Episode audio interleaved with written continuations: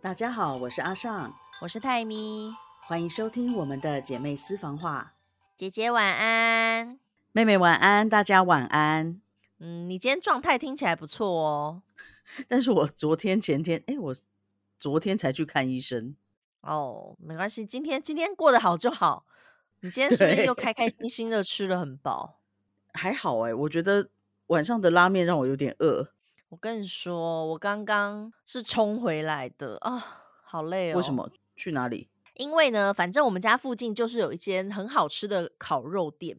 然后呢，这种这烤肉店跟一般的烤肉店不一样，因为它卖的就是各种猪肉的特殊部位。反正我们就是很长很长去吃，我们曾经一个礼拜去吃三次，这样算很长吧？这我觉得算很长。对，因为你就算是。呃，这是烤肉哦。你就算是一个巷口的，比如说，我想想看哦，四海游龙好了，你可能一个礼拜都不一定会吃三次，更何况是烤肉。对，总之呢，我们就是很长很长去吃，结果呢，吃到阿仔跟老板就变熟了。然后变熟了之后呢，发现他们又同年纪。你知道，在韩国就是同年纪，他们重视年纪。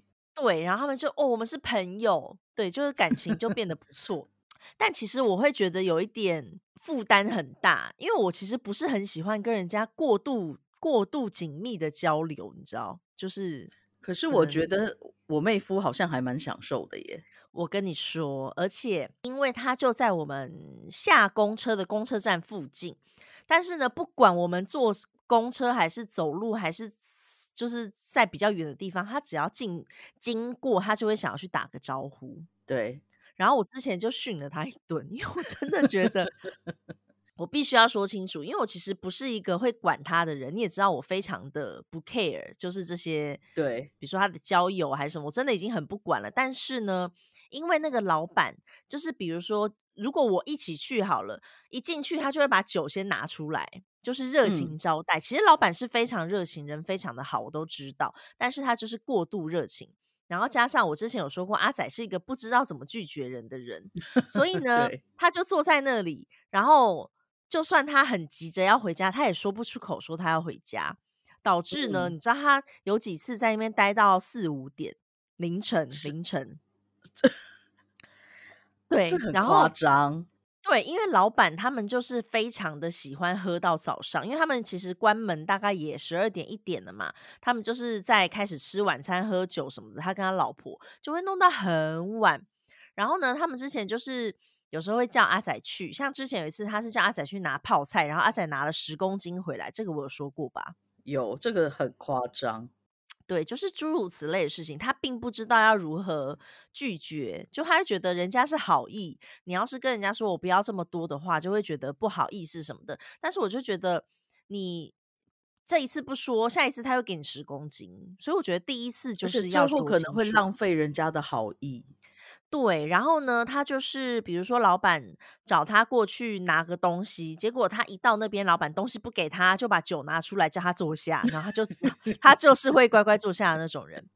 总之呢，我就会觉得非常的负担，而且呢，比如说他一点多跟我说他要上来了，因为而且他之前有一阵子，他每次挑的时间都是我们隔天一早要出门的那种日子去，然后我就觉得很焦虑，因为你隔天要开车，一天是开车，一天是骑车。所以我就觉得你要这样需要充分的休息，对。但是他就是一点的时候，他就说他累，他要回来了，然后他就不回来，我就直接跟他说我要睡了，我不管你回不回来。嗯嗯嗯。然后他就是真的就是四五点才回来，那你说我就是抓不抓狂？因为我就觉得我的，我就跟他讲，你其他的日子你要玩到几点我都不会管你，但是你隔天要开车，你要骑车，就是这样我会生气耶。身为姐姐，我觉得这样子。不应该。对，反正呢，就是发生了两次，然后那两次我就是碎念了很大一阵，然后后来他就说，就是他就大概知道了啦，然后他现在就是会挑没有事情的时候，然后他现在开始学着拒绝，嗯，就是他开始有一点小改变，所以我就一直鼓励他，我说你做的很好，你这样是对的。老板今天就是他昨天就昨哦，昨天我们去玛格丽庆典。所以就买了一些玛格丽回来，就想说老板平常你知道他会给我们很多肉、泡菜，什么青阳辣椒啊、洋葱啊，反正就是他我们经过他就会很慷慨的朋友。对，然后比如说只是经过跟他打个招呼，他就会给一颗洋葱说拿回去吃，就是就是这种人。所以反正我们真的很热心哎。他真的很热心，可是哦，而且他前几天就是呢，我在公车站牌等公车，我要出门，然后他从远处看到了我，可是我不知道他在哪里，然后 他就传讯息给我说你要去哪里，你一个人要坐公车去哪里，然后我就开始抬头左看右看，想说他到底在哪，但是我没找到，所以我就跟他说我要去什么什么地方，这样。过了一阵子，他好像又经过。因为他他住我们隔壁栋，反正他又经过，他就传讯息，又说你怎么还在那里？我就说 对啊，公车周末公车都不来，我很困扰。嗯嗯嗯，反正我那天公车等了二十五分，真的很抓狂。最后一次他就是又经过了，他就说你怎么还在啊？然后这次我看到，所以我就举手挥手跟他打招呼。嗯，他就进了一间面包店啦，大概进面包店的可能十秒之后，公车就来了，所以我就上车。然后我就传讯息跟他说：“夜公车来了，我要走了，拜拜。”嗯嗯嗯，他就过了大概又又三十秒之后，他就走传讯息说：“我买了饮料要给你，结果你竟然走了。”他就买了一瓶葡萄柚汽水要给我，结果我就走了。然后我就跟他说：“那你保管着，我晚上回家再去拿。”因为就觉得人家买给我就是对对，晚上就去找他拿，反正很可爱。昨天我们就是拿玛格丽给他嘛，然后他就说今天晚上九点半。在他们店里吃饭，这样，嗯嗯，我们刚刚九点半就过去了，就九点半过去，可是他们店里还有客人，所以他根本没有办法准备要就是让我们一起吃的东西，所以我才传讯息给你说要晚半个小时，因为我觉得我根本就没有时间吃饭啊，很焦虑，而且最后是十点半才开始吃。哦，那你还蛮赶的耶，对啊，我刚刚就吃到十一点十七分的时候，我嘴里塞了一块肉，最后一块，然后我就跟他们说我要走了。老板就说：“你要去哪里？”阿仔就说：“哦，他要去录音。”那个老板的老婆，因为他有听到，他说：“哦，他要去录音呢，他什么十一点半要录。”然后老板就说：“啊，你上去把麦克风拿下来啊，在我们店里录。”他说：“也不用，也不用这样子。”反正老板就是很热情，他超可爱的。他们夫妻其实人都很好，之前也是介绍过很多人给我们认识，所以导致于现在其实。就是这个洞内这个小区，我们认识蛮多人的。其实这样对妹夫是好的，因为我记得他有一次在台湾的时候，他跟我他他就跟我对话，他说：“嗯，我觉得交朋友是一件很困难的事情，姐，你知道吗？人要在一个不同的国家交朋友有多么困难吗？语言也不通，什么都不通。”我说：“不会啊。”我就想他问错人了。哎，可是因为你其实没有语言不通。我刚去印尼也不通，我去孟加拉也不通，我来泰国也不通，其实非常不通，好吗？可是因为你都还是会有台湾人呐，不是？是我非常努力的想要融入这个地方。哦，对啊，但是所以我会去学当地的语言。可是你知道，你的语言跟他的语言天分是不一样。他是一个零语言天分的人，这件事情你应该知道。我觉得。可能对于我来讲，我是从小到大就很幸运，因为我其实蛮被动的，可是一直都会有人主动跟我交朋友，所以可能这一点比他好。没有阿仔也是非常多人主动跟他交朋友，但是他语言不通就没有办法，而且他连基本的英文都不行，所以像比如说他认识一些新的朋友，像他之前去美国，嗯，有很多人要跟他交朋友，就完全无法对谈呐。他就是跟人家，就你知道，他真的就是没有语言天分。你教教他中文的时候，你就知道他真的没有语言天分。他就是其实没什么没什么教他，因为我们那时候就讨论。我说我啦，我是说我哦，OK。教他的时候就知道他是没有语言天分的。他一个东西，像你你跟我好了，可能讲了一个，我们就会记得，因为就不是什么很困难的事情，记一个，比如说语法或者是一个用法或是一句会话。但是对他来说，他必须要。可能要念上五十次，他还会记得，所以他就是对他来说很痛苦。像他之前去美国的时候就是这样啊，就很多外国学生，加上可能又加上年纪的关系，因为在韩国其实就是他们对年纪，你知道又有那些很规毛。他其实跟我说，蛮蛮主要的一个问题是。在台湾的韩国人很多年纪比他小很多，对啊，然后他没有一定要认识韩国人，可是呢，当他想认识外国人的时候，那群外国人像语言中心，他们都很喜欢用英文对话，他就是一个完全无法融入的人。那因为对其他国家的人来说，英文就是他们很基本的一个沟通的语言。这个我是相信啦，因为妹夫第一次跟我讲电话，就最后只跟我讲了 “I love you”。对啊，对他来说真的很，他就是硬是挤出来，这个我知道。只是因为他那时候讲说，在别陌生的国家很难交朋友，其实对我来说没有那么困难。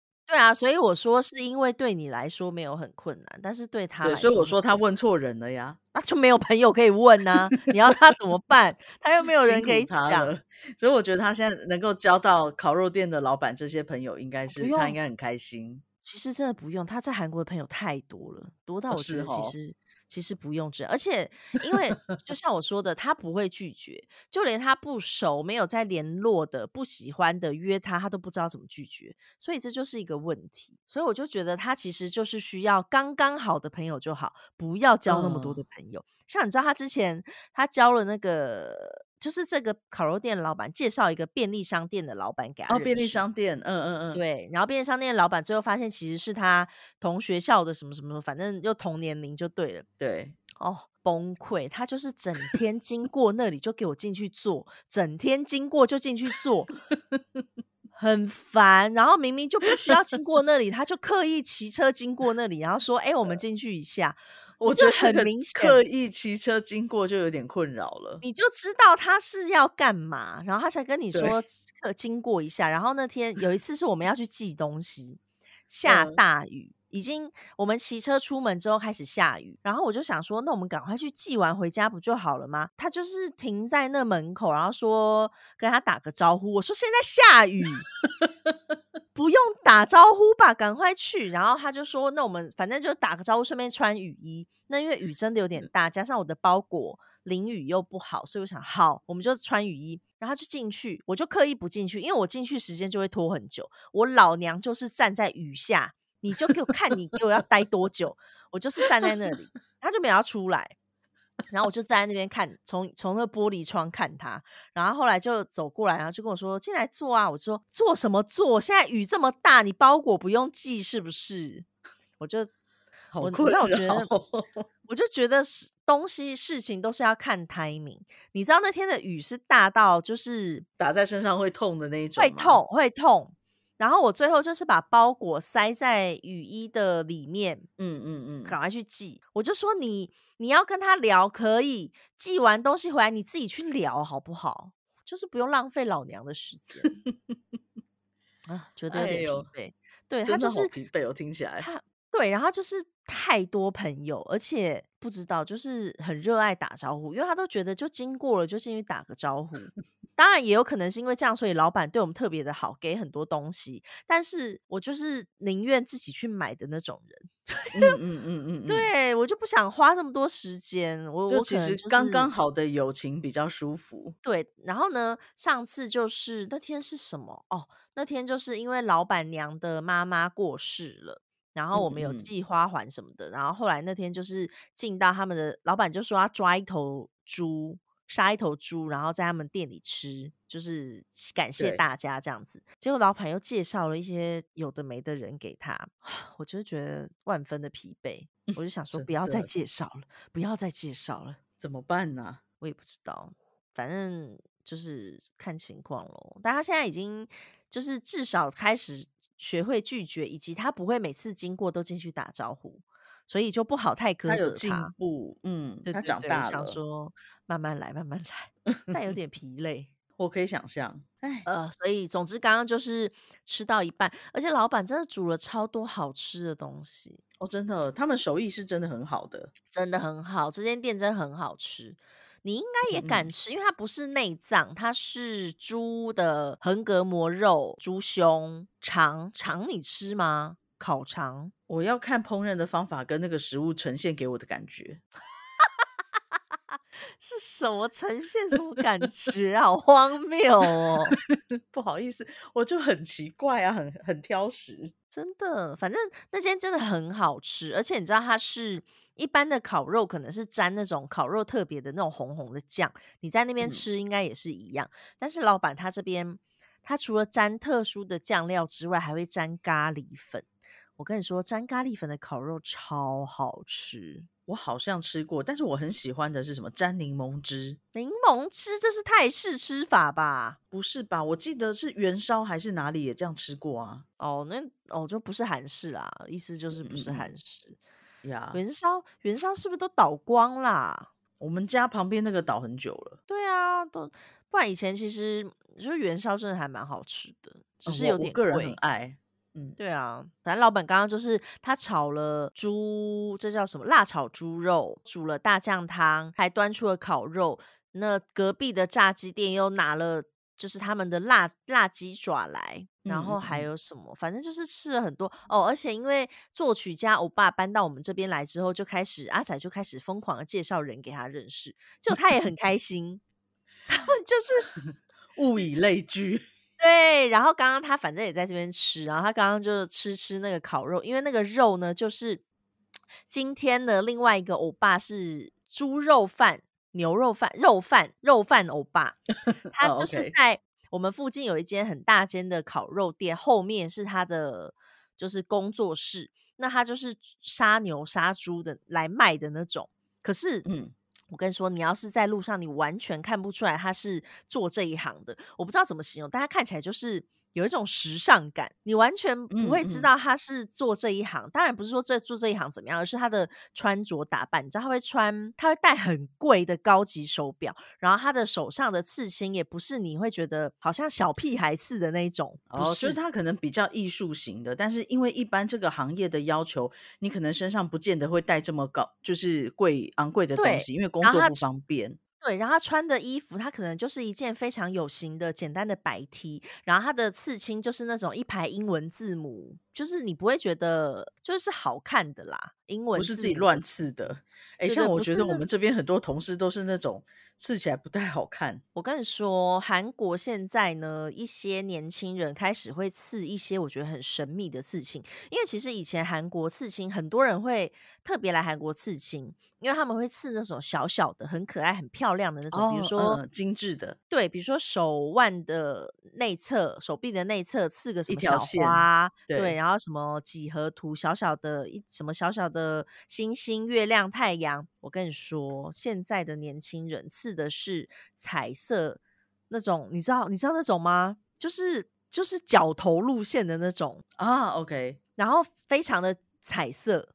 但是并没有觉得特别的好看，就很像我们以前以前那种有一些不太念书的同学刺的那种刺青。嗯，然后我就想说，韩国为什么这么突然刺起了这种风格？然后身边就就是我们就有问有小孩的朋友，然后他们就是现在的学生、大学生啊什么的，他们流行这种。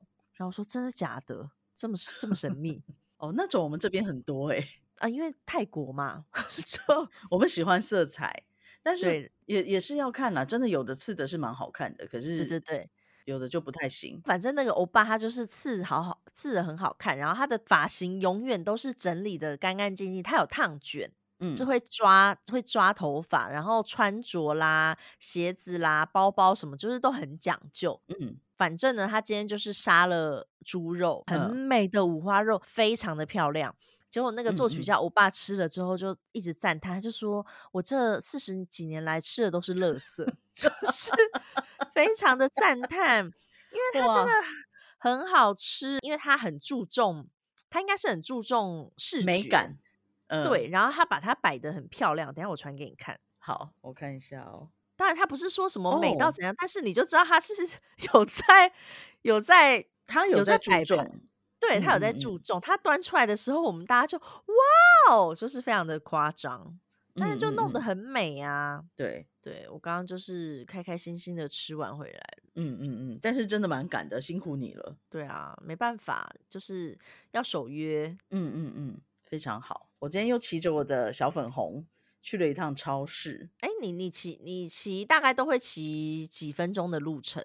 我现在只是骑一公里的路程而已，也太短，也太短了吧？对，就是还还没有想到要去哪里。然后其他就是市区的话都比较远，大概要骑半个小时以上，我就有点懒。那有点远。对啊，因为我们这里就是就这样，没什么东西。那你骑去做了些什么？就骑去吃了晚餐，然后买了那个一点小杂货就回来了。嗯嗯，这么简单？对啊。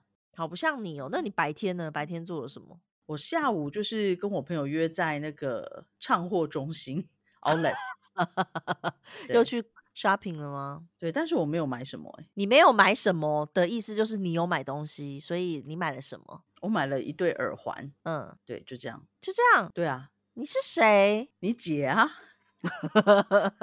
哎，我昨天背了那个超级小包包出去，我看到了，我我很高兴看到是你背着他，而不是我的妹夫。他不能背那个出去，很丢脸。我觉得他没有在怕，是你。而且一起 出去的那个朋友，他有在听我们的 podcast。嗯，昨天一看到我，他就说：“哎，我才听到你那个，就是你姐什么买包包给你，是不是这个包包啊？好像是这个包包。”我说：“对，就是他。”他就说他刚听到就看到，觉得就是很有趣。哎，我们有在 podcast 里面讲到，我都忘了，有吧？我也忘了，讲了太多五四 三，都不记得，都不记得自己讲过什么。真的，对啊，我今天也有看，就是我哦，我今天还有跟我朋友讲说，哦，我就是在这里买了一个包给我妹，嗯，但是今天没看到什么好东西给你，嗯，然后呢？所以没有啊，没买。好吧，没关系，你还有很多时间。对，那个 Cinderella 的拖鞋也是在那儿买的哦，嗯，很可爱，可是就是现在已经不能穿了。太冷了，我可以想象。我今天已经穿了刷毛裤，但我朋友说我很夸张。可是因为我家这里真的很冷，然后今天下雨，所以我穿了刷毛裤，还有一件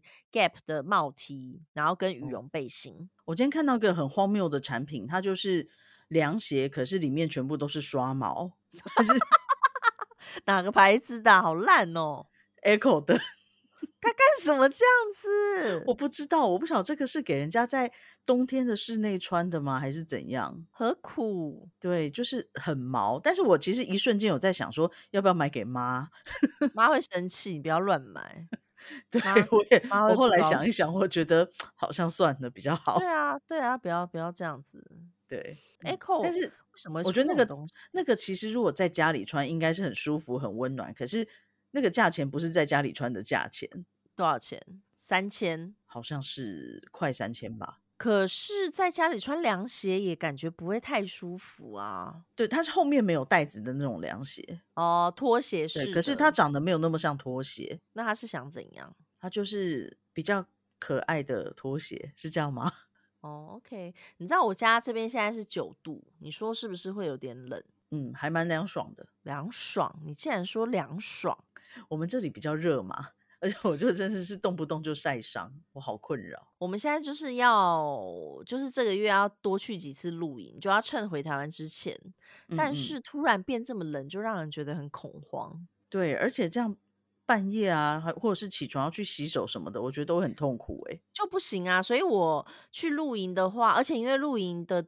位置去到厕所其实都有点距离，所以我都尽量睡前少喝一点。有上次我们有讲到，对啊，就很烦，那样真的不太方便。有的人就会准备那个尿壶，真的是准备尿壶。嗯嗯嗯嗯，可以想象。但是如果是我，就不会去露营。刚刚刚刚作曲家欧巴也是在说，因为那个肉饭哥哥就在说他下礼拜要去露营，就是我们全部的人都有露营经验，只有作曲家欧巴他是。他是小时候是童军，嗯，对，所以他说他小时候有十年都在露营，他长大就再也不想露。他说那是一件 非常累的事情。呃，刚刚就是那个肉饭哥哥就在讲说什么韩国的露营的营地呀，就是那个营地的空间都太小，所以你都跟别人贴的很近，嗯，那你就会听到别人讲话什么的。然后阿仔就说：“对啊，而且就是隔壁的人打呼什么都听得到。”然后那个肉饭哥哥就在说，像有时候风比较大，那个露营帐篷在那边啪嗒啪嗒啪嗒啪啪嗒的时候，他就说就觉得很吵。然后呢，另外烤肉店的老板就在讲说，而且有的人半夜还在喝啤酒，然后踩铝罐的声音就会搞得整个空间都很吵。嗯，结果大家讨论完之后，做许家我爸就说：“你们到底为什么要去做这么压力这么大的事情啊？”他就说：“在饭店睡觉不是很好吗？” 对呀。他就说他已经受够露营了，他才不想去露营，很好笑。但我们老实说，我们前阵子去完度假村之后，确实是觉得其实真的是很舒适。可是露营就是，哎，就是一个不同的风格。嗯，我知道姐姐不能明白呀，姐姐不太理解。如果约你去露营，你会去吗？不会。哎，你知道娇西老爷有那个露营车？之前安妮她有去，她就是跟她朋友，他们四个人去，然后她平日一个晚上要九千九百块，包包三餐，可是非常的高级。她就是晚上的时候会在外面烤肉，嗯，冬天的话是火锅，可是会有一个管家来帮你烤，就你不用自己动手。对，OK，这个听起来还不错。然后早上就是会有，他们会有餐盒做做好的三明治啊、咖啡啊、果汁什么的。然后好像可以吃到午餐吧，我记得我忘记是两餐还是三餐，反正他说很棒，而且就是可以用礁溪里面的饭店里面的设施。哦，OK，对，所以那时候有想说，感觉好像很可以去，但是其实蛮贵的。我觉得是有一点贵。对，但是就是露营车很高级，没有，只是突然想到这件事。所以露营车应该就不用走去，就是公共的卫浴跟厕所，不用不用不用，就在里面，那就还不错啊。对，它就是一个小型饭店的感觉，有床，有什么什么的。OK，这个听起来还可以啊。如果不是那个价钱的话，因为像我那时候去年也是先去哦，另外这种叫做豪华露营，豪华露营它就是搭好的棚，嗯。什么东西都有啦，基本上就是人去就可以在那边吃吃喝喝这样子。所以我去年是先体验了一次豪华露营，然后觉得 OK，我们才开始就是准备露营这样。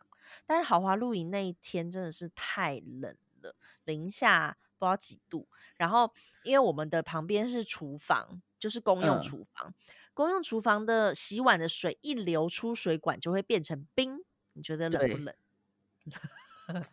很冷，为什么要这样子虐待自己呢？真的，我觉得冬天真的是不能做这件事情。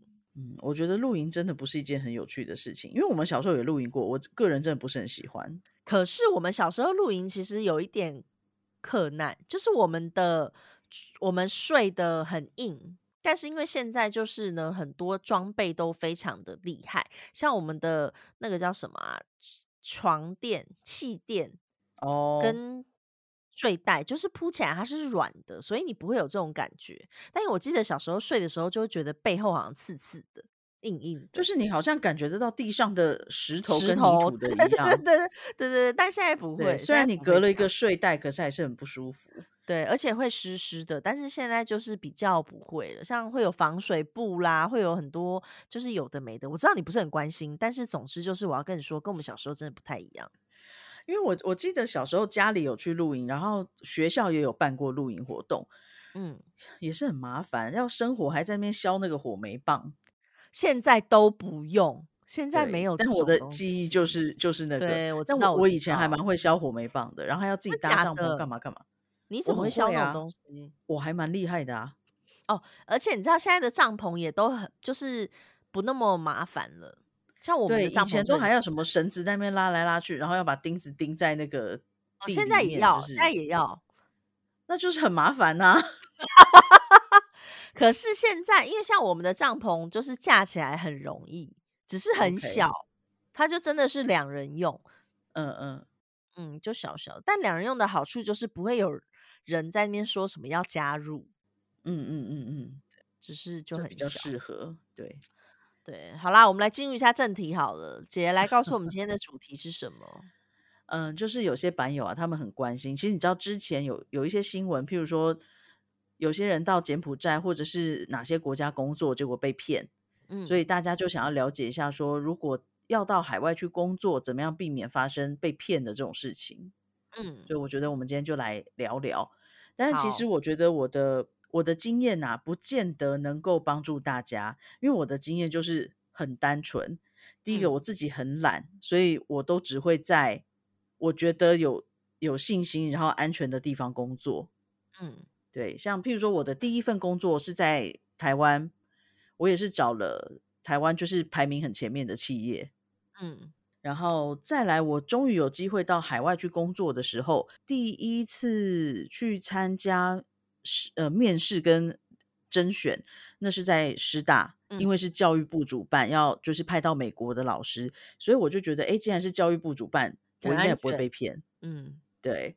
然后再来就是要去印尼之前呢，是那一间印尼的国际学校，他找到我的母大学母校，嗯，说要透过我们学校遴选老师，嗯，所以因为是大学的母校，我也觉得很安全，安全，真的，对。然后再来的下一份工作呢，就是朋友介绍我去孟加拉。嗯，然后我也查了一下，他也是在台湾非常大的企业，嗯，甚至是在全球应该都算排名还排得上什么前几千名之类的，嗯，所以我也觉得很安全。然后现在这一份也是台湾前五十，嗯，所以也很安全，嗯，好，所以如果是我的经验呢，我觉得像我自己比较懒，所以我必须要依靠有。已经有人初步帮我过滤，那当然在这些过滤之后呢，我自己会做的就是我去查询一下，譬如说跟我联络的人是不是真的从这个公司发邮件出来，发电子邮件，还是他是随便用了一个雅虎或者是 Gmail，跟这个工作邮件完全没有关系的。对，我就很没有办法相信那种，就是有一些厂商寄信来，但是是 Gmail 或者是就是你会觉得不是那么安心。我可以理解，是因为有些公司它可能规模没有那么大，对对对，所以对，所以他没办法有一个自己的网那个信箱，对对对。但是以我找到的这些，它基本上都是很大的公司，所以不可能会没有自己的信箱。而且你知道，其实 Google 啊，就是他们他不需要花很多的钱，反正他其实每个公司就可以有自己的网域，真的对对对。他那个只是看每个使用者，就是你有多少使用者付费。所以，如果是小公司，其实我觉得，呃，当你要找人才的时候，这种钱你要舍得花，你不要都用 Gmail 发信箱给别发发信给别人，这样子可能别人会对你的信任感会降低。嗯，对。然后，总之，当这些就是初步有过滤之后呢，我自己会上网去搜寻，就是是不是真的有这间学，譬如说像。印尼的那间学校，他虽然透过我们学校招人，可是因为毕竟是我第一次要去一个去海外，我觉得是一个人生地不熟的地方，所以我我上网查了很多资料。嗯，那我觉得现在比较幸运的是，你知道我刚出社会的时候，并不是一个网络很发达的时候，是真的。对，但是现在已经不一样了，现在你基本上很多东西都可以在网络上查到，所以甚至我会去查，就是。这个公司，然后我会加上两个字，叫做诈骗，去看看说，哎，这个公司有没有人拿来诈骗？因为像我的前公司，它真的很大，所以就常常会有人来跟我求证，你们最近有没有招？譬如说清洁人员，然后一个月呃一千美金的，嗯嗯。这样子就是在孟加拉，我说当然是没有。那我觉得这也很聪明，就是他们看到广告，他们被吸引了，可是他就主动打电话，打他自己在网络上找到的电话，去跟这些公司求证。嗯嗯，对，这这是一个方法。这个其实就像是我们平常，因为呃，像如果我收到银行的讯息好了，可是那个讯息我。嗯，我会觉得我我真的有可能会发生这件事情，那我不会去点上面任何的网址，或是打上面就是那个简讯的电话，我会直接找到那个银行的免，比如说我会直接找到那个银行的客服电话，对，客服电话，然后打去问，这样是最安全的。你不要随便去点那个什么简讯里面的什么电话号码还是网址，那些都不要乱点。对，这个这个很重要。对，大家要教自己的家的长辈，因为长辈们可能不知道这些东西，然后就会比较容易被诈骗，因为他不知道这样子。因为以前他们的时代没有这么多这些有的没的诈骗手段，所以你要让他们知道，如果收到这些讯息的时候，不要去随便去点，你要直接去，比如说打去问银行，什么都好。对，然后再来，我觉得像像我刚刚讲的这些，它因为都是大部分是台湾的公司，或者是说透过透过学校啦，透过教育部，所以对我来讲是很有把握的。嗯，那另外就是有些是透过猎头，嗯，透过猎头找我的公司呢，基本上我会先去查询一下这个猎头。嗯，对，那像像有非常多啊，猎头很多，而且现在有很多猎头公司是。我根本没有看过的，嗯，因为可能我在这方面涉猎的真的比较少。那所以像之前，譬如说台湾数字某数字人力银行，他们有高阶猎才这种来找我，我可能哎去查就还蛮容易查到的。可是如果是海外的猎头公司，它就比较难查。对我就会透过呃除了 Google 搜寻之外，我会透过 LinkedIn 去查询，然后看一下这个人的在上面的资料看起来是不是可信的。所以真的基本上都找得到吗？都找得到。嗯，OK，对。然后如果是我，我觉得我算是相对比较幸运，好像很少遇到那种看起来很奇怪的呃真人的。对对对，哦，我遇到看起来很奇怪，通常是在就是 IG 要找我拍泳装广告，我就觉得这听起来一点道理都没有。找谁不找找你啊？对，拍什么泳装？我只能把肚子埋在沙子里，我只有一个角度可以用。真的，真的，到底为什么要找我？这听起来就超不合理。真的，找你就是拍什么防晒乳之类的就算了，拍什么泳装啊？对，我觉得首饰也 OK，就是对，但是泳装是要干嘛？不是找你拍沙粒之类的哦。对，我觉得那个怎么会没有人找我拍呢？不要自己在那边。那你觉得？因为其实我不是很了解，但是猎人头公司啊，这个模式是怎么样？因为我知道，就是像我之前有一个朋友，他就是在做猎人头公司，他就是会去找一些，比如说他就有客户想要请他帮忙找什么样子的人才，然后他就要开始去寻找这样子的人才。那他要去哪里找？嗯，通常猎头联络我，可能是透过数字人力银行，嗯，或者是 LinkedIn，嗯，然后或者是他可能从别的人那边。得到我的联系方式，嗯，所以你自己最好是还要认识很多人，你才有更多的机会。我觉得到我这个年纪，其实好像都会不免被被别人介绍来介绍去。嗯，对对对。然后如果是像那个教育界的猎头，主要应该是看我以前在某些网站上面建立的个人资料。嗯，对，教教育类的相关网站。所以那些资料到现在都还在哦。不是很久了吗？对，但是有有一间，其中有一间教育界猎头，他就比较殷勤，还算蛮常找我的。现在还在找，大概去年都还有找吧，今年就比较没有了。哦，这样子。对，那如果我想要求职，我想要找一些比较高阶的，或者是国外的什么的，所以那要去哪里留资料？我这样问是不是很怂？嗯，我。自己本身在台湾的数字银行是有个人的资料，但是我已经关很久了。可是高阶猎才好像就算你关着，他也是可以看得到。嗯，但是他一样是在同样的地方填写，只是他可能会这些资料会传到不同的地方。我没有注意，我应该就只是在上面放过我的履历，而且现在是关闭的状态。对，可是他们看得到。然后再来是 LinkedIn，是我最近被找。的频率比较多的，嗯，对啊，因为我看很多朋友找工作都是用那个，对，但是我其实就只是摆了我的个人资料在上面，然后我也没有做什么事情，对，但是可能我的资料看起来是相对比较完整的，嗯，因为。我。有个朋友在这边，他也是在那边有留资料，就会一直有一些还不错的公司联络他，所以他之前就是有去几个地方面试这样子。对我遇过，就是那种欧洲百年成衣品牌，也有也有找过我，也是透过那个 LinkedIn 上面的资料。嗯，对。那像这种海外的品牌呢，我就会比较仔细的去查询，因为可能我对他们也相对比较陌生。对，那不像说，你看，像我在前公司，跟我在现在这间公司，我都是面试了，然后报道都是在台湾报道，所以我觉得很安心。嗯，哎，真的，因为至少你是先看到。如果说直接就是飞到国外去报道，感觉就是还是会有一点担心吧，又不是有一点点些微的紧张吧。我第一次去印尼的时候就是这种感觉，嗯，而且因为那并不是并不是台湾的公司，对，没错，对，就相对比较紧比较紧张一点。对，可是像现在就是这一间公司跟前公司，因为都是在台湾报道，然后你看得到这个规模，而且是。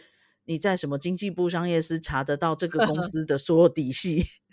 呃，真的。对，然后你你在网络上在 PTT 随便一查都可以查得到这两间公司，所以我觉得就很有安全感。那像第一份工作是更有安全感，因为从小就很熟悉那个地方，真的真的很熟悉，真的很熟悉。然后就就又是在那里面试，所以其实基本上没有什么太大的恐惧。然后再来，我觉得有一点呃蛮重要的一点就是。我们要了解别人到底找我们的目的是什么。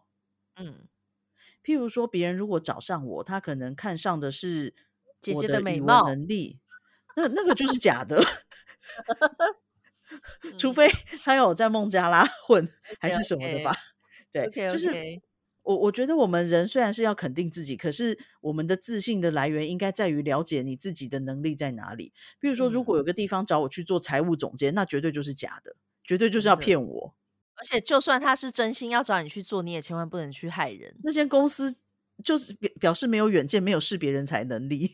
这是很危险的，对。但是如果一间公司找我的是，譬如说，因为看上我的语言能力，或者是看上我的在人资上面的专业，我觉得这个我就可以考虑继续看下去。嗯，因为我大概知道自己的优点跟缺点在哪里。如果这一间企业找你是很很明确的，可以告诉你说他为什么要找你。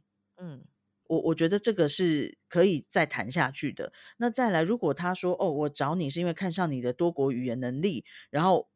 呃，假设他说我会给你月薪一百万，那这个也不要相信他，一百万太夸张了，因为这种就是不符合你的能力的价值。我觉得我们是要看，当然你会期待你的价值越来越高，越来越高，甚至是说你有机会多谈一点点，那个都非常好。可是如果谈多谈太多，真的是一点点，不是不是这种，对，不是一个很虚幻的，然后不切实际的数字。所以我觉得其实蛮重要，是我们要了解自己的自己对这间公司的价值在哪里，然后你认为你的身价可以大概取得什么样 range 的薪水？因为当然你会有运气好坏啦，所以有时候你当然会可能得到的多一点。可是如果真的太多了，根本不符合你的在这间公司的价值，你就要谨慎小心的去考虑这间公司真正的目的是什么，大概要做一个评估吧。然后再来，其实我觉得，呃，在海外你是要更谨慎的。为什么？因为说真的，找工作不管是在台湾或者是在海外，它都是有风险的。不一定说在台湾就绝对比较安全。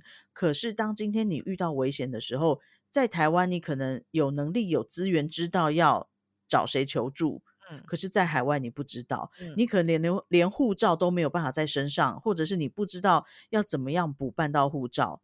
你会连台湾都回不来？这是那个柬埔寨的，不就是说有的人就是护照被没收啊什么的吗？对，所以护照这件事情就是到了海外，大家要特别谨慎。当然，有些公司它确实是会帮你保管护照的，譬如说有些公司它在那个区域或许比怕你弄丢，然后如果有的地方治安不是很好，所以他必须要锁在一个集中的公司里的金库或者是保险箱，确实是。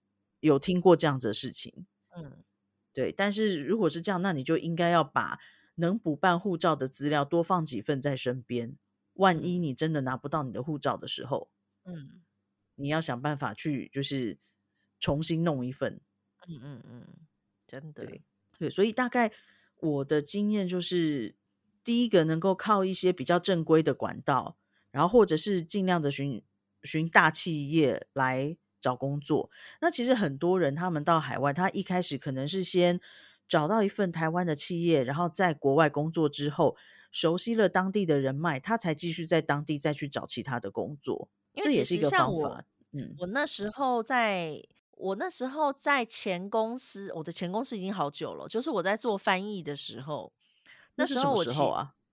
说十几年前，就我结婚前，就我结婚的时候啦，因为我那时候是在家上班嘛，所以我刚结婚的时候还有在上班，在家里。对。然后呢，那时候那一份工作之外，我另外也录取了，那是什么公司啊？等一下，那是一时想不起来，是一 间也是有对，是间有名的那个电脑公司。嗯嗯。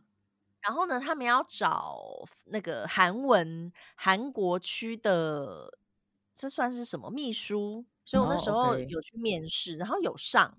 可是呢，我那时候想的是，因为其实薪水还比较少，还比我做翻译的少。然后呢，呃，翻译又在家上班，所以那时候我已经就是有结婚计划，你就会想说，如果可以在家上班，那我在韩国就会有工作。嗯，对，对吧？因为就是你一般的工作就很难嘛。然后那时候就是有想到这件事情，而且那个工作就是哦，你知道我那时候去面试的时候，那个来面试我韩文的人，韩文比我还要烂。然后我就想说，他他完全没有办法正常的跟我交谈，好可怜哦。对，然后我就想说，你就是这样子来面试，不会觉得有点小尴尬吗？可是有时候没办法。对，我知道没有办法，但是就是当下就很尴尬，因为我就是讲的，就是非常的轻松，嗯，然后他就是支支吾吾的讲了一些，其实也没根本也没问我什么，因为他也问不了什么，嗯嗯嗯，然后总之后来就上了，但我最后是选了翻译那份工作，对对，但我就觉得就是像我那时候选的，每个人选工作的标准都不一样啊，但是像我选的基本上薪水有没有加班。跟工作是不是我喜欢的，这些就是我会会看的东西。对，那刚好翻译那份就是还蛮符合的，所以也算是就我觉得运气都还不错吧。我找工作运气好像都很好。嗯嗯，对。那像像我看工作，就是我要在一个很安全的环境工作，我需要安全感。因为我今天还在跟我朋友讨论，就是我朋友说他做了几个生意，然后都没有很顺利。然后，可是他最近做的生意就还不错，现在蛮上轨道的。我就跟他讲说，我是一个没有办法做生意的人，因为我就是一个没有什么野心、没有什么企图心。然后，我觉得只要每个月都乖乖的上班，然后认真的工作，然后有拿到薪水的，主管很开心，我也很开心，这样就好了。嗯，就是一个 胸无大志。而且其实。你要看老板，那些老板们赚钱好像赚很多，但是他们要付的风险其实很大。像我觉得当员工的好处就是，你真的不需要担心。当然，你的公司有可能会倒，可是你不需要去烦恼那么多。就是我会不会对？我下个月要你当员工，你就是对自己负责，对公司负责。可是你当老板，要就是对所有的人负责。你的员工、你的客户，你都要对他们负责。我觉得那压力好大。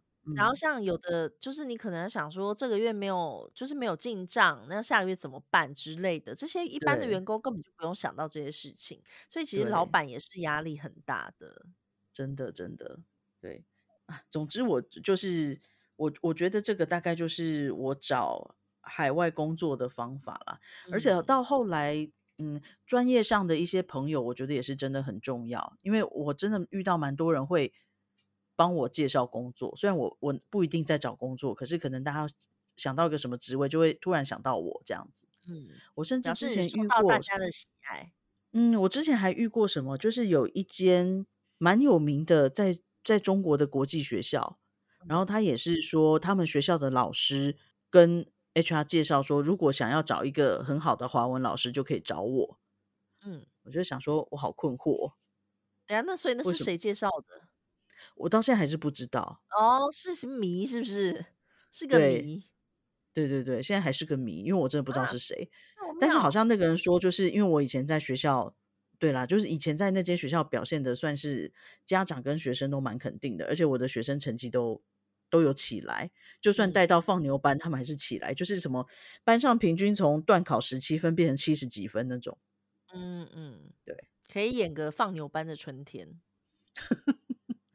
但我觉得那些学生，他其实只是没有人有耐心好好的带他们跟鼓励他们呢。就是，嗯，很多老师他他会有盲点，是因为他从小可能成绩还不错，所以他有办法当老师。可是他不知道怎么把一些知识就是简单化，让不懂的学生也能够懂，因材施教一下。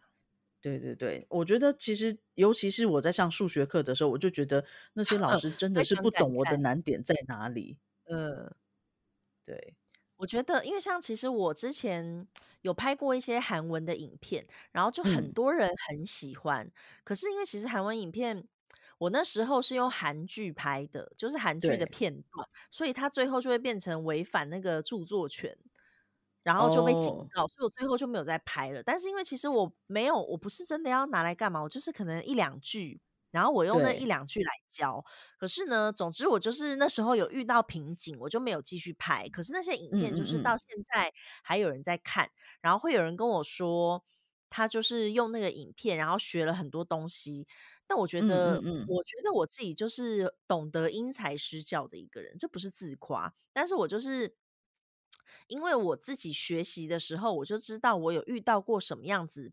的我们遇到什么困难？对对，然后我知道要怎么样去让大家学会这个东西。可是有的人就是真的不会，所以有的老师他就算真的能力很好，可是他就是学他如果没有办法把那些东西就是好好的传达给学生的话，其实学生是吸收不进去的。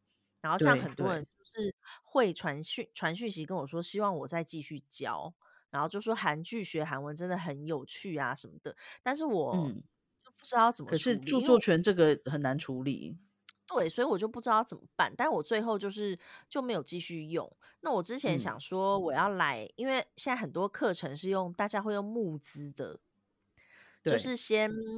收钱募资到一个程度之后，就确定 OK，那才开始制作，就比较不会浪费非常多的心思跟时间，但是却没有赚到钱这样子。嗯嗯。那我之前就想说要募资，可是我就觉得，就其实对我来说，用韩剧或是韩综来教学是真的比较有趣，可是就是目前没有办法实现，我也不知道怎么办。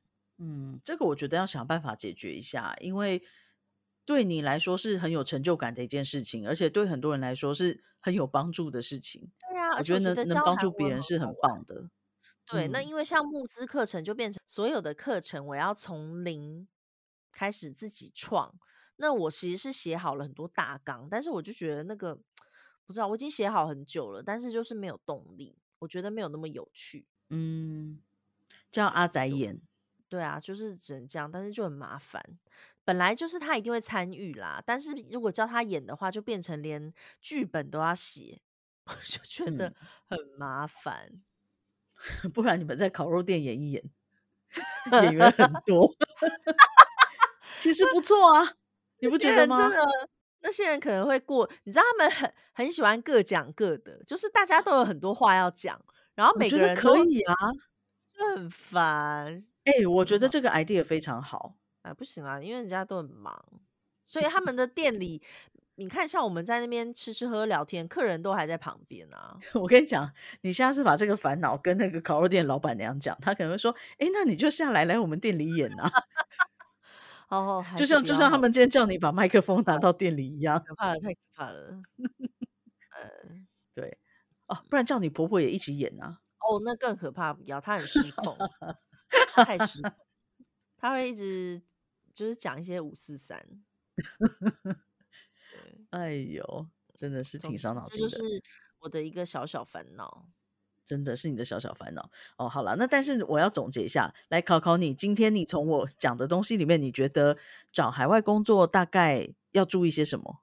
帮大家总结一下重点，就是要注意那个公司。是不是真的是有那个公司寄寄出来的那个求职，就是真人信给你？然后比如说还有什么啊？护照，护照的资料要自己留一份，留好，这样万一你真的需要重办护照的时候，就是比较安心。我自己真的都会留，诶，我就是会留在云端，你去任何地方都可以连上，这样比较安心。嗯嗯嗯，推荐大家。所以像我连那个照片大头照都会留。我之前就是去印尼的时候，我连那种什么，就是那个叫什么啊，什么经贸办事处的电话、紧急求助电话什么的，我都会特别记下来。是哦，这个我倒是没有记。嗯，后来在泰国就还好了。嗯，你现在就是一个安全的地方，算相对安全很多。对啊，还有什么？还有什么？其实我觉得主要就是上网，要认真的上网了解一下这间公司。对啊，主要就是你要搜寻，你自己要做功课，你自己要去上班的地方，你一定要做功课。对，然后还有你要分析一下自己的价值跟他们要开给你的薪水是不是合理的。就是如果是太高，它可能是诈骗；如果是太低，那何必呢？因为其实那时候看到的新闻就是有那种那个叫什么，就是说一个月几十万块，然后就说只是去陪玩。结果最后是被骗的，但是因为其实那个价格去陪玩，它就是不太合理。对，所以，我我觉得这个这个新闻其实我看了是蛮难过的。就是有些人他为什么会选择相信这样子的工作？有可能是第一个，他并没有足够的能力让自己去判断这个是真的还假的，或者是说，其实他想要相信，是因为他没有其他更好的选择。嗯，对，所以我觉得大家真的是。要怎么说呢？就是要好好的去判断，然后再来，如果有机会的话，朋友们也可以彼此关心跟帮忙过滤。就是当你如果对这个工作你有点疑虑的时候，你可以跟你的家人讨论，跟你的朋友讨论，说，诶，我现在要去哪里哪里哪里？那你觉得这个工作机会看起来怎么样？不一定是针对可能会被骗这件事情，而是针对你整个未来的发展。嗯，对，当然这个就是参考用，因为像我要去印尼，是全世界都在反对，只有一个朋友赞成，可是我还是去了。对呀，我要去孟加，当然就是全世界都觉得我疯了。可是殊不知，我觉得那个对我的目前的职涯来讲，真的是非常重要的一段过程。而且它等于是你，对啊，因为你在那才开始真正的接触人资的工作，不是吗？是，就是一个大转型。所以我觉得其实有转型的机会也很不错。因为像其实变成了多了一个你可以做的事情，你就有更多选择。嗯，我觉得是。然后之后。我也打算要再继续读书，让自己就是 未来可能可以有更多选择吧。嗯，姐姐不要这么上进好不好？这样让人压力很大哎。也还好吧。我就没有要上进的人，然后姐姐一直在那边读书啊，干嘛干嘛的？你说压力？你可以资助姐姐啊，这样也很上进。我有要资助你啊，我不是你要，你不要讲的好像我没有要资助，我都已经一开口一开始就说要资助你，我知道，跟大家说清楚好不好？好，各位，我就是要蜘蛛姐姐，不要被她骗了。姐姐觉得幸福，嗯，真的，嗯，好，这个大概就是我们今天的重点。然后，其实刚好我的前公司也在真人，我大概也没多久之前也有在那个粉丝团上面 po 文。对，那蛮多人有问我，那我我的做法就是，呃，他们是很。就大家也蛮信任我，就说可以直接把履历让我转交，但是我都会请他们直接寄信到我的前公司的人资的窗口。嗯，呃，其中原因也是因为当他们这样寄的时候，他就知道对方的收信信箱是前公司的信箱。嗯，对，对他们来讲也是比较有保障，因为如果寄给我，就也是一样一个 Gmail 而已。而且其实寄给你的话，那些资料又到你的手上，我个人觉得，就算再怎么相信你，也不需要把资料全部都给你啦。就是大家，所以其实是还好，因为我觉得我的粉丝都很相信我，可能我们平常形象还不错。但是其实直接给公司、给前公司就好了。我会，对啊，对对对对对，那就是这个是我要提的，就是不管你有多么信任这个人，多么信任你的朋友，如果能够直接把履历交给那间公司的对口。你就直接交给那间公司的对口，不要透过朋友转交。嗯，对，这个就是我特别要讲的重点。嗯，好啦，那我们今天的分享就大概到这边。如果大家有任何，比如说你对在海外工作还有其他的疑惑，或者是你还有想要听的部分，其实都可以继续私讯或者是 email 问我。那我们之后就是有机会的话，还可还是可以继续再跟大家多聊比较深入或者是比较有趣的话题。是，不然我我觉得我们两姐妹就是一直在讲一些五四三。你这个礼拜过得怎么样？哎，你知道我朋友就昨天去一起去玛格丽庆典的，他就是有在，他就说他一般哦，你知道吗？他就说他一般都是洗澡的时候在听我们的 podcast，但他说有时候姐姐的声音都会突然变很远，为什么？因为就是有时候你可能会后退喝个水，或是你会干嘛？然后就说有时候会听到姐姐的声音突然就是。离开一下下，然后再回来，或是怎样？他就说他洗澡的时候就听不到，然后他就说他有时候就会 听，就会很生气。他就说我们到底什么时候讲重点？然后就重点都只有讲到一下下，很好笑。说这就是我们的特色，对，这就是我们特色。我们的重点就是姐妹的交流，跟讲一些生活上的东西，让大家跟我们一起轻松，然后好像有我们陪伴着大家在过生活一样。对啊，这样不觉得很浪漫吗？是挺浪漫的，而且就是我我记得之前有粉丝留言说，他都是在上大号洗手间的时候听，嗯，说我觉得非常的荣幸，我们两姐妹可以参与这么私密的时刻。哇，现在大家要创新的，就是创始的时刻，创始。然后然后还有现在洗澡也有，所以嗯。我们真的是在大家生活里面无孔不入耶，真的太可怕了，太感人了，请大家继续支持我们，真的。好啦，那我们今天的节目就到这边结束喽，就是我们下下礼拜再见喽，大家下下礼拜再见，晚安，拜拜，晚安，拜拜。